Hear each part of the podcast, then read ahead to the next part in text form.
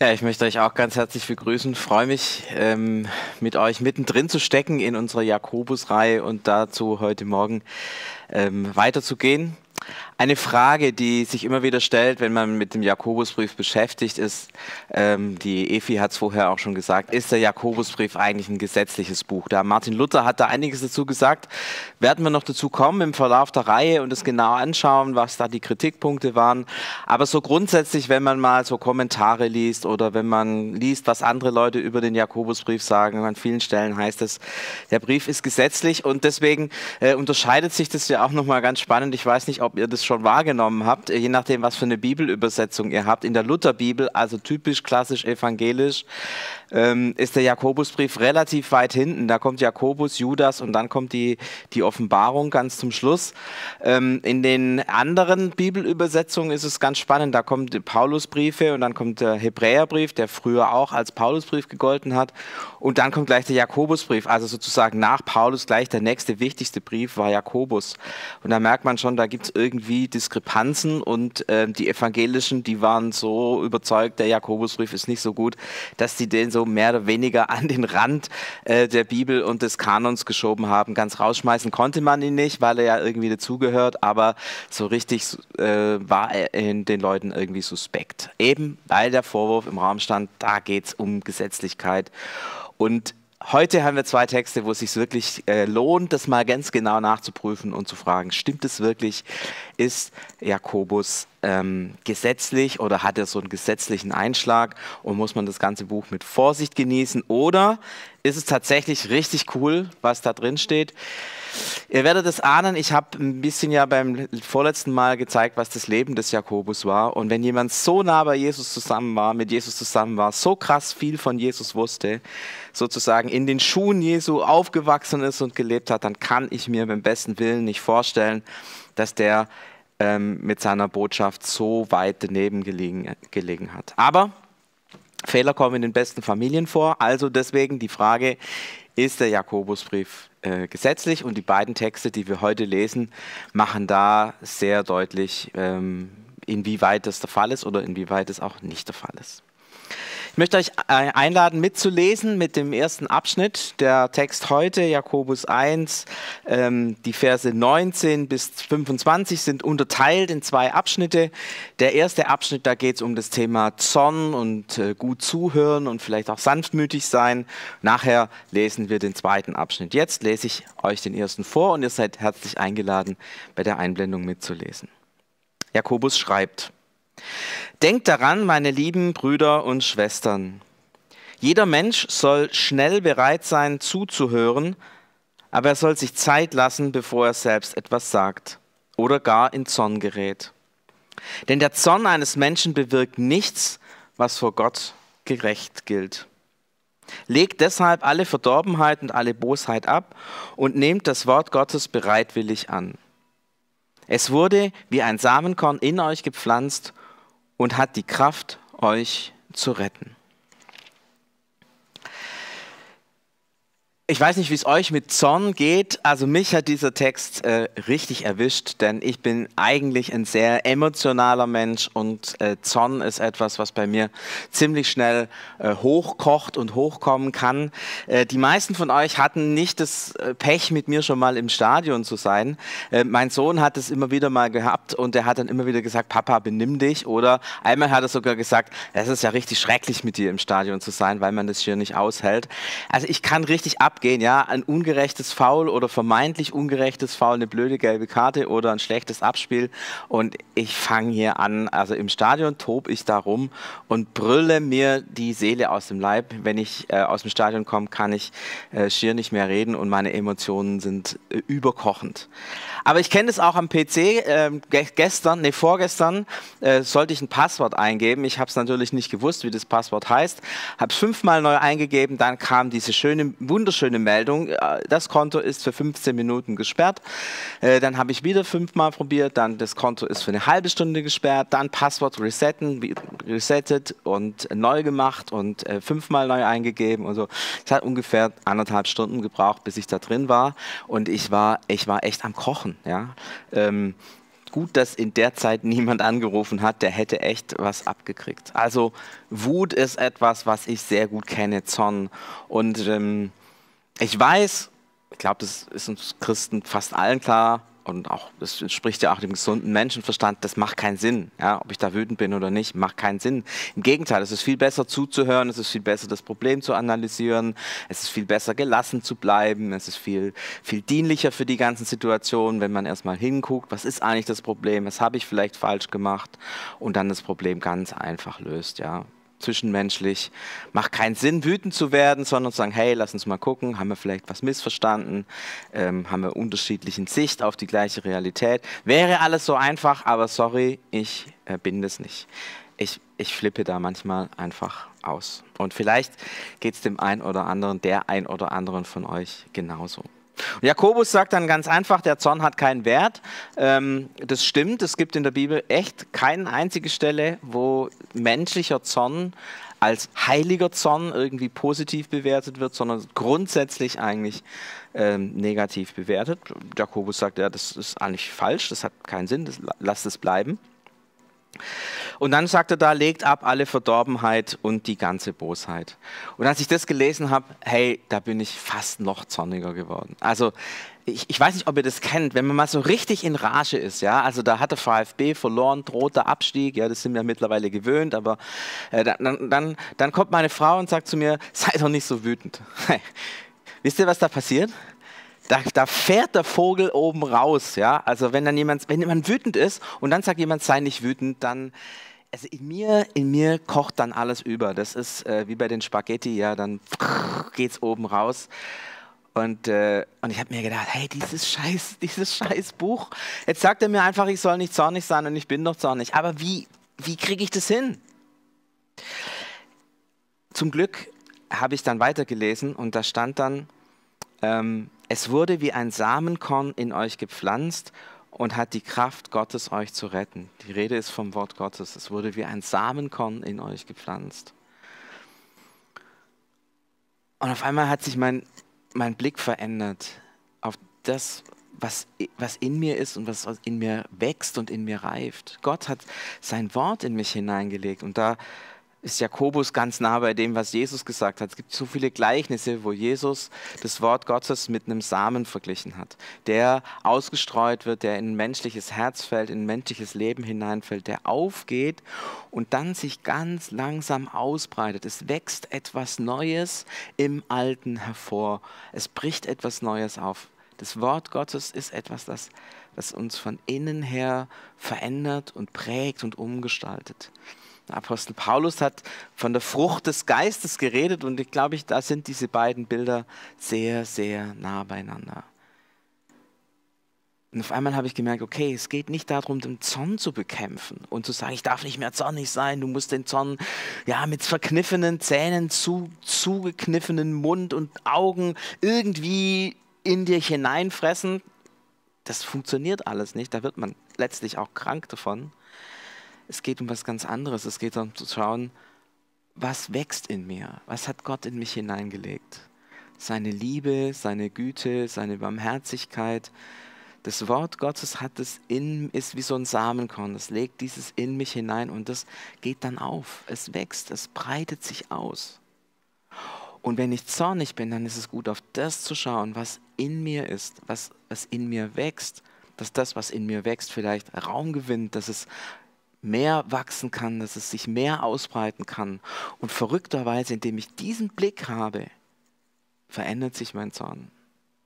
Er, er geht, er verwandelt sich in Frieden, er verwandelt sich in Barmherzigkeit und er verwandelt sich in Sanftmut. Auf das schauen, was Gott in mich hineingelegt hat, was in mir wächst und in mir aufgeht und aufblüht.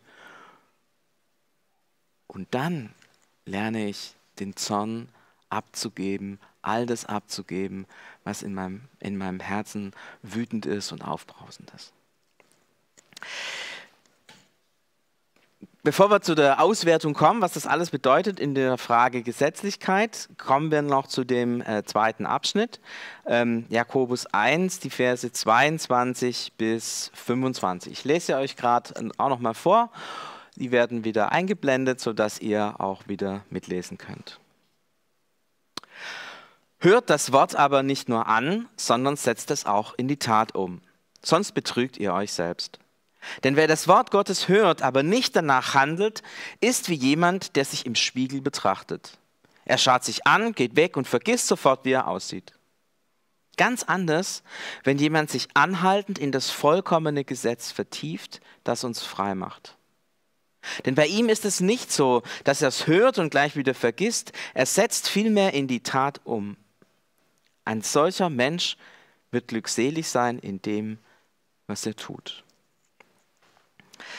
Ja, er wird glückselig sein in dem, was er tut. Ihr merkt, das sind hier wieder diese Anklänge an der Bergpredigt, an die Seligpreisung. Aber äh, darum soll es jetzt nicht gehen, sondern es geht darum, dass, es nicht, dass wir wahrnehmen, dass es eine Diskrepanz gibt zwischen dem, was wir als Christen tun sollen und dem, was wir tun. Ich weiß nicht, ob ihr euch erinnert an eine der Predigten aus dem Nachbarschaftsteil. Da ging es dann darum, ähm, um die Frage, wie Christen, die in einer bestimmten Viertel wohnen, in einer bestimmten Nachbarschaft wohnen, positiven Einfluss haben auf die Gesellschaft und auf die Menschen, die da drumherum leben.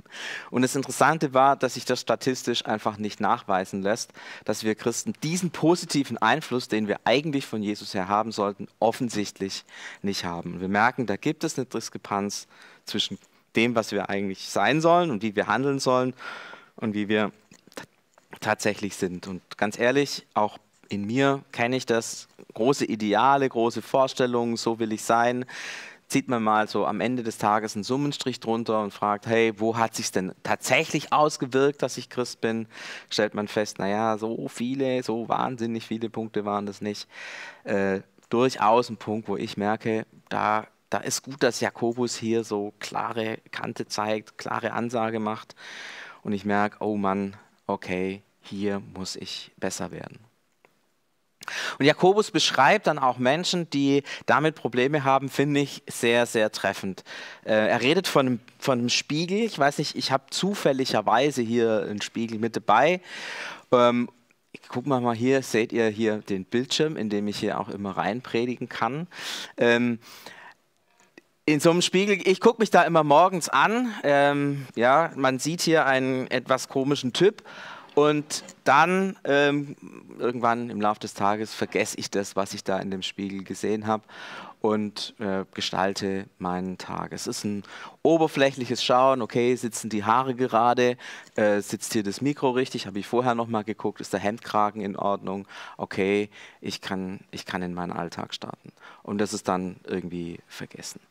Und ganz häufig ist es so, wenn wir ähm, in unserem Alltag unterwegs sind, dass wir so als Christen unterwegs sind. Ja, wir, wir, wissen das, wir sind Christen und wir haben unsere Werte, aber wenn es dann in, in der täglichen Battle des Lebens äh, drunter und drüber geht, wie schnell ist das vergessen? Wie schnell ist das vergessen? Und dann sagt Jakobus, hey, ihr sollt eigentlich, ihr sollt eigentlich in einer anderen Weise unterwegs sein. Nicht wie so morgens in den Spiegel gucken und dann durch den Tag äh, rennen, sondern ihr sollt in einer anderen Weise um, unterwegs sein. Und ich möchte euch diesen, äh, diese paar Worte vor, nochmal vorlesen, weil sie sehr, sehr genau formuliert sind und weil in ihnen ganz viel drinsteckt. Ganz anders, wenn jemand sich anhaltend in das vollkommene Gesetz vertieft, das uns frei macht. Wir hatten vorher das Bild von in den Spiegel schauen hier geht es jetzt darum, dass man sich anhaltend in das Gesetz vertieft. Also das hat auch was mit, mit Anschauen, mit, mit konzentriert in was hineinblicken zu tun. Aber es ist nicht nur plötzlich und kurz, sondern es ist, es ist anhaltend. Das ist das, was, was auf lange Sicht ähm, wir anschauen sollen.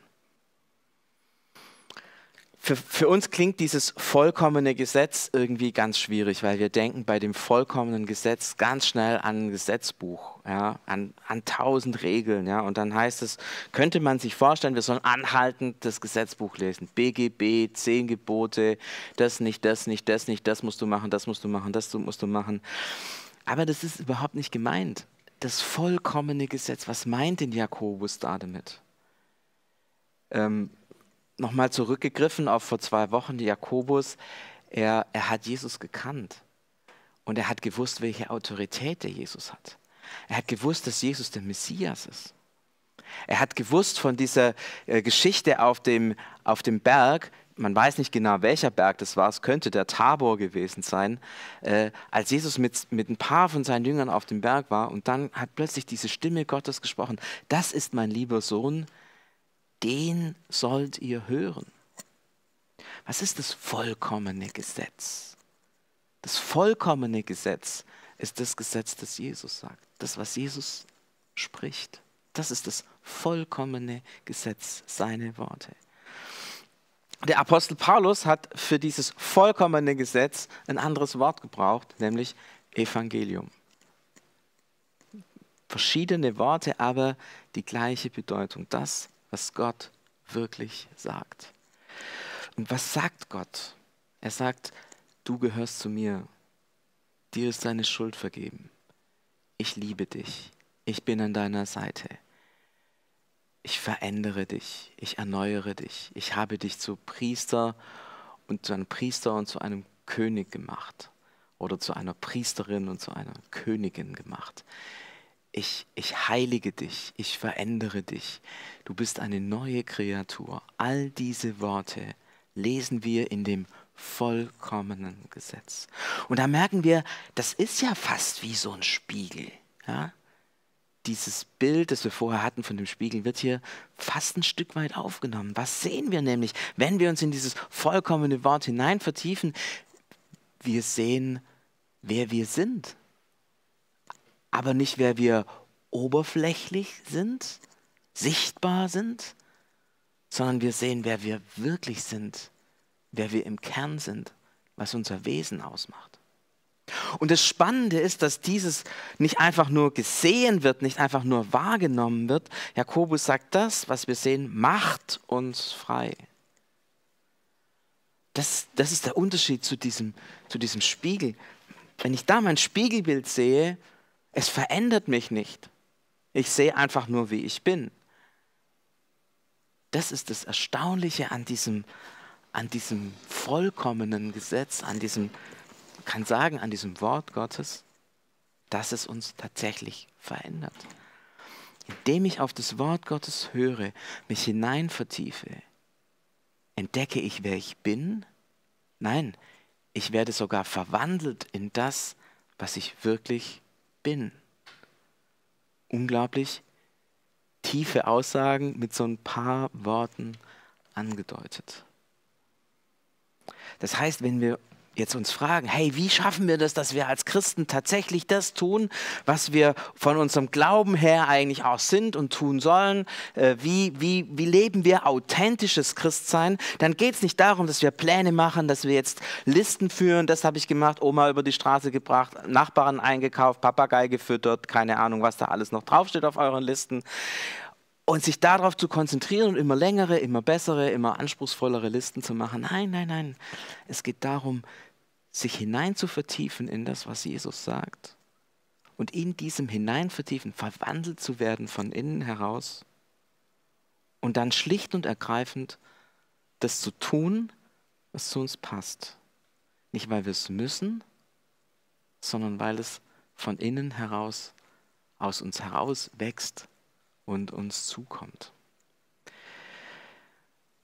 Zwei Texte, die wir jetzt miteinander gelesen haben, die beide eine gleiche Bewegung hatten. Auf der einen Seite Jakobus, der so richtig sagt, hey Freunde, das ist der Maßstab. Hört auf, zornig zu sein, hört einander zu, kriegt es in den Griff, dass ihr gut miteinander lebt und lasst diese zornigen Spielereien. Das ist alles irgendwie totaler Quatsch. Klare Kante von Jakobus. Und genauso klare Kante, verhaltet euch bitte als Christen, lebt das, was ihr glaubt und tut nicht nur so, sondern seid ihr Heuchler.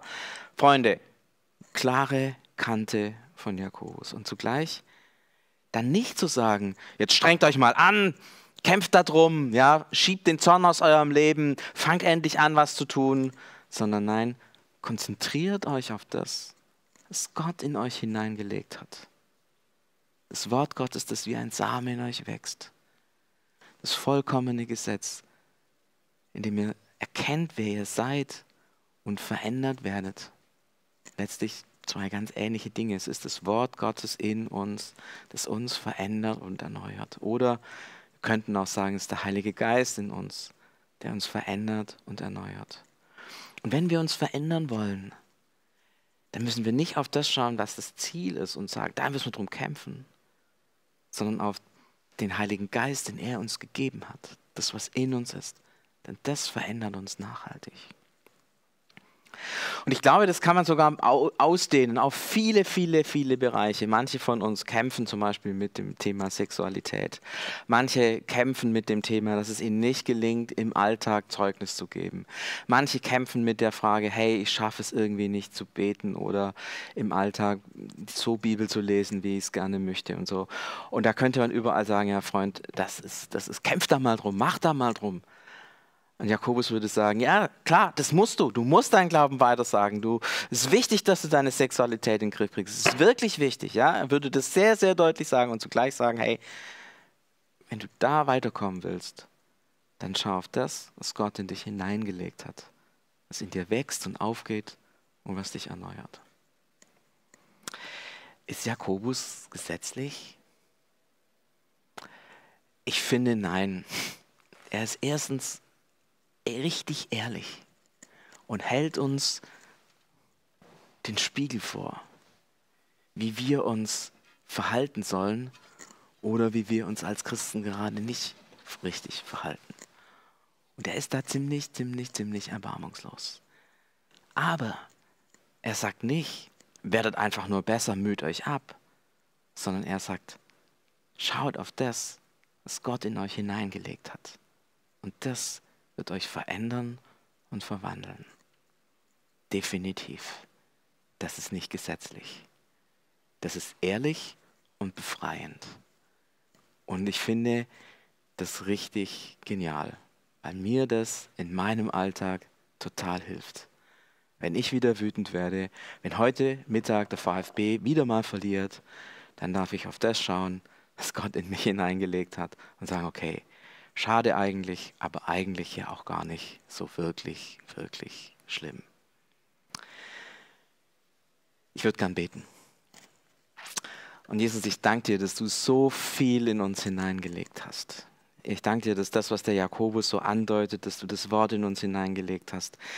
Ich danke dir, dass wir in deinen Worten sehen, wer wir sind und dass du uns durch deine Worte veränderst, dass das wirklich wahr ist.